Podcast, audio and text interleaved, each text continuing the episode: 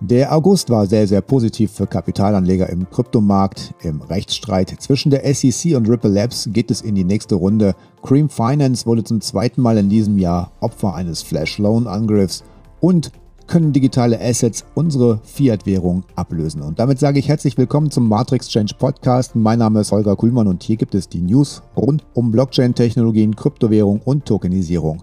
Und für alle, die ihr Kapitalanlagenportfolio noch etwas diversifizieren möchten, kann ich einen Blick auf www.matrixchange.eu unter dem Reiter Invest empfehlen. Das Matrix Change Baskets M18 Portfolio bietet einen guten Mix verschiedener Assetklassen an, so sind sowohl die Chancen als auch die Risiken ausgewogen. Ja, in dem Baskets M18 Portfolio ist auch der sogenannte Naos Token von Wonderkiri und dieser stieg von 8,90 Euro auf 11 Euro in diesem Monat, was einem Anstieg von 23,6 Prozent entspricht. Die Anleger, die in dieses nachhaltige Projekt investieren, können also einen deutlichen Wertzuwachs verbuchen. Von Bitcoin über Ethereum, Cardano, Binance Coin oder XRP der Markt war im August für die Anleger sehr positiv. Die sogenannten Altcoins, also Kryptowährungen, die nach dem Bitcoin kamen, konnten fast alle den Bitcoin ausperformen.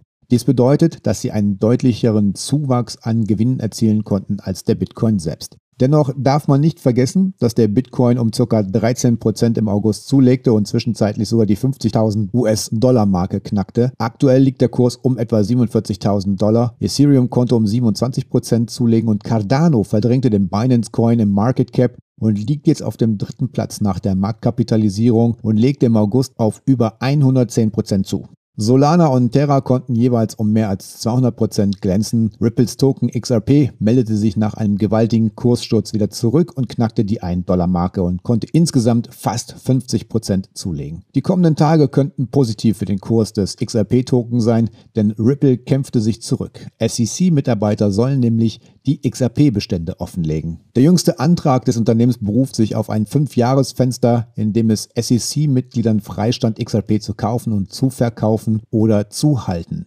Am 27. August stellte der Anwalt James Phelan den neuen Antrag von Ripple vor, in dem die SEC aufgefordert wird, Dokumente zu den XRP-Beständen ihrer eigenen Mitarbeiter vorzulegen. Die gerichtliche Anordnung ist eine Reaktion auf die vier vorangegangenen Treffen, die Ripple mit der SEC zu diesem Thema im Laufe des Sommers hatte und die allesamt ergebnislos verlaufen sind. Der Antrag wird im Namen von Ripple Labs Inc., Bradley Garlinghouse, CEO von Ripple und Christian Larson, Vorstandsvorsitzender von Ripple, eingereicht. Konkret möchten die Beklagten anonymisierte Dokumente sammeln, die die Entscheidungen der SEC zur Vorabklärung des Handels mit XRP, Bitcoin und Ether widerspiegeln. Sie bitten auch um Informationen, die sie speziell auf die XRP-Bestände der Mitarbeiter beziehen und die mit geschwärzten persönlichen Informationen oder in aggregierter Form vorgelegt werden sollen. In ihrem Antrag weist Ripple nach, dass die SEC bis zum 16. Januar 2018 keine Regeln erlassen oder auferlegt hat, die den Handel ihrer Mitarbeiter mit Kryptowährungen einschränken. Dies stünde, so das Unternehmen, in Einklang mit der früheren Auffassung der Commission, dass digitale Vermögenswerte bis zu diesem Zeitpunkt keine Wertpapiere sind. Nichtsdestotrotz ließ dies den SEC-Mitarbeitern ein riesiges Zeitfenster, um XRP-Bestände aufgebaut zu haben. Von 2013 bis mindestens zum 19. Januar 2018 stand es den SEC-Mitarbeitern jederzeit frei, XRP ohne jegliche Einschränkung durch die SEC zu kaufen, zu verkaufen und zu halten. Ripple und das Gericht verschwendeten keine Zeit. Die Anordnung gibt der SEC bis zum 3. September Zeit, auf ihren Antrag zu reagieren. Ja, die jüngste Nachricht ist nur der nächste Schritt in einem andauernden Rechtsstreit zwischen Ripple und der SEC, einem Rechtsstreit, den Ripple in letzter Zeit immer wieder gewonnen hat. Im Mai lehnte ein US-Gericht den Versuch der SEC ab, auf die interne Kommunikation von Ripple über den Verkauf ihres Token zuzugreifen und blockierte damit den Weg, den die Commission beschreiten wollte, um gegen Ripple vorzugehen. Darüber hinaus wurde vor kurzem ein Antrag von Ripple auf Zugang zu Informationen über die XRP-Verkäufe des Unternehmens auf der Binance-Börse genehmigt, die laut Ripples Rechtsteam überwiegend auf Handelsplattformen für digitale Vermögenswerte außerhalb der Vereinigten Staaten getätigt wurden. Dies schadet der Klage der SEC gegen Ripple unter Berufung auf das Wertpapiergesetz, das nur für inländische Angebote und Verkäufe gilt. Ripples jüngste juristische Bemühungen kommen zu einem Zeitpunkt, an dem die Community ein bevorstellendes virtuelles Treffen mit der SEC erwartet, um den anhängigen Antrag des Unternehmens zu erörtern, die Regulierungsbehörde zur Vorlage eines Pakets von Dokumenten zu zwingen, von denen die Beklagten glauben, dass sie für ihre Fair Notice Verteidigung relevant sind. Sarah Nedburn vom US-Bezirksgericht für den südlichen Bezirk von New York hat die Online-Sitzung für den heutigen 31. August angesetzt. Wie bereits berichtet, leitete die SEC im Dezember 2020 eine große Klage gegen Ripple ein und behauptete, dass XRP ein unregistriertes Wertpapierangebot im Wert von 1,3 Milliarden US-Dollar war. Im letzten Monat entschied Richterin Netburn zugunsten von Ripple Labs, indem sie die Absetzung des ehemaligen Directors der Abteilung für Unternehmensfinanzierung der SEC, William Hinman, zuließ. Der SEC-Direktor ist für seine 2018 gehaltene Rede bekannt, in dem er behauptete, dass Ether, die zweitgrößte Kryptowährung nach Marktwert, kein Wertpapier sei. Wir können also gespannt sein, welche Schlagzeilen es in den nächsten Tagen rund um Ripples XRP-Token geben wird. Zum nächsten Thema. Es gab wieder einen sogenannten DeFi-Hack. Cream Finance ist ein dezentralisiertes Finanzprotokoll DeFi und wurde zum zweiten Mal in diesem Jahr Opfer eines Flash-Loan-Angriffs, bei dem die Täter mehr als 25 Millionen US-Dollar erbeuteten. Der Angriff wurde zuerst am Montag von Backshield über Twitter gemeldet. Die Blockchain-Sicherheitsfirma verwies auf Ethereum-Aufzeichnungen, die zeigen, dass mindestens 6 Millionen US-Dollar an Wert abgezogen wurden. Cream Finance bestätigte den Hack später in einem Tweet und fügte hinzu, dass 418 Millionen AMP-Token und 1,3 Millionen Ethereum gestohlen wurden, was den Gesamtwert des Hacks auf ca. 25 Millionen US-Dollar bringt. Die Ursache für den Vorfall war das Verleihen von AMP-Token, sagte Cream Finance Product Manager Ethan Wu auf Discord. Andere Vermögenswerte auf Cream sind sicher, sagte er. AMP-Token sind Kontrakte und ermöglichten einen Re-Entry-Angriff, die gleiche Art, die beim berüchtigten DAO-Hack verwendet wurden. Bei dieser Form der Attacke spricht man allgemein von einem Re-Entrancy-Attack, also einem Wiedereintrittsangriff. Der eigentliche Smart Contract ruft dabei einen externen Vertrag auf, der dann innerhalb der gleichen Transaktion den ursprünglichen Vertrag aufruft. So kann ein Hacker immer wieder die gleiche Transaktion durchführen lassen, ohne dass der tatsächliche Kontostand aktualisiert wird. Cream Finance hat bereits durch den Angriff Anfang des Jahres 37 Millionen US-Dollar verloren. Deswegen sagen wir, legen Sie Ihre Werte bitte immer auf Hardware-Wallets. So sind Sie geschützt vor genau solchen Attacken. Ja, eine Frage, die sehr viele Menschen umtreibt. Was passiert in den nächsten Jahren und können digitale Assets unsere Fiat-Währung komplett ablösen?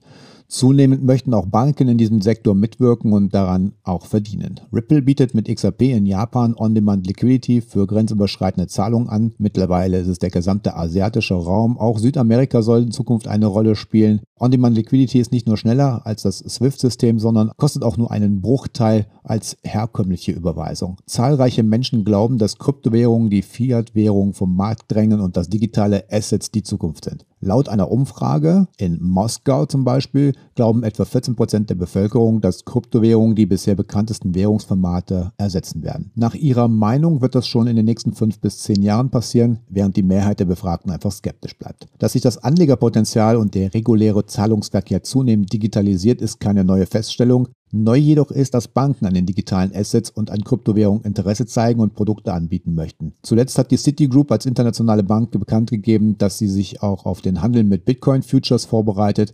Die Anleger und Kunden zeigen großes Interesse an neuen Angebotspaletten. Die Citigroup wartet lediglich auf die behördliche Zulassung in Großbritannien.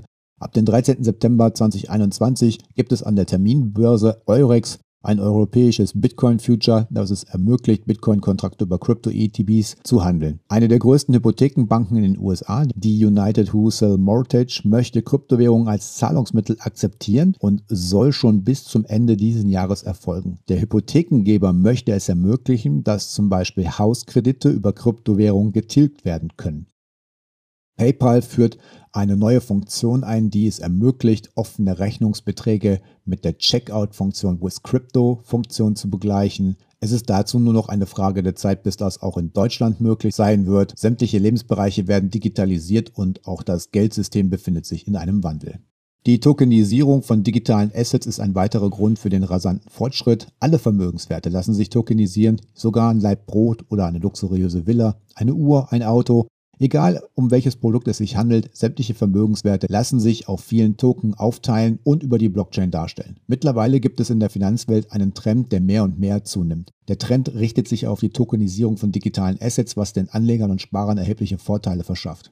Die Transaktion verläuft dank des Smart Contracts wesentlich schneller und unbürokratischer. Private Anleger, Sparer, aber auch institutionelle Investoren haben großes Interesse an tokenisierten Assets und Anbieter von Security Token wie zum Beispiel Capilendo oder WeWin im Jahr 2019 und 2020 große Mengen an Verwahrvermögen. Ja, kommen wir zum Fazit. Es ist gut möglich, dass Fiat-Währungen durch Kryptowährungen ersetzt werden. Die Digitalisierung ist auch von Seiten der Bundesregierung immer wieder ein groß angelegtes Thema. Das Bargeld soll in naher Zukunft verschwinden. Bargeldzahlungen auf Bankkonten, die 10.000 Euro überschreiten, können zukünftig nur noch mit einem Herkunftsnachweis eingezahlt werden. Der 500-Euro-Schein hat seit dem Jahr 2019 ausgedient. Dafür gibt es immer mehr digitale Anlageformate und digitale Vermögenswerte wie zum Beispiel Token, Kryptowährung und digitale Zahlungsmittel werden zunehmend anerkannt und in den kommenden Jahren wird sich das Finanzsystem wandeln.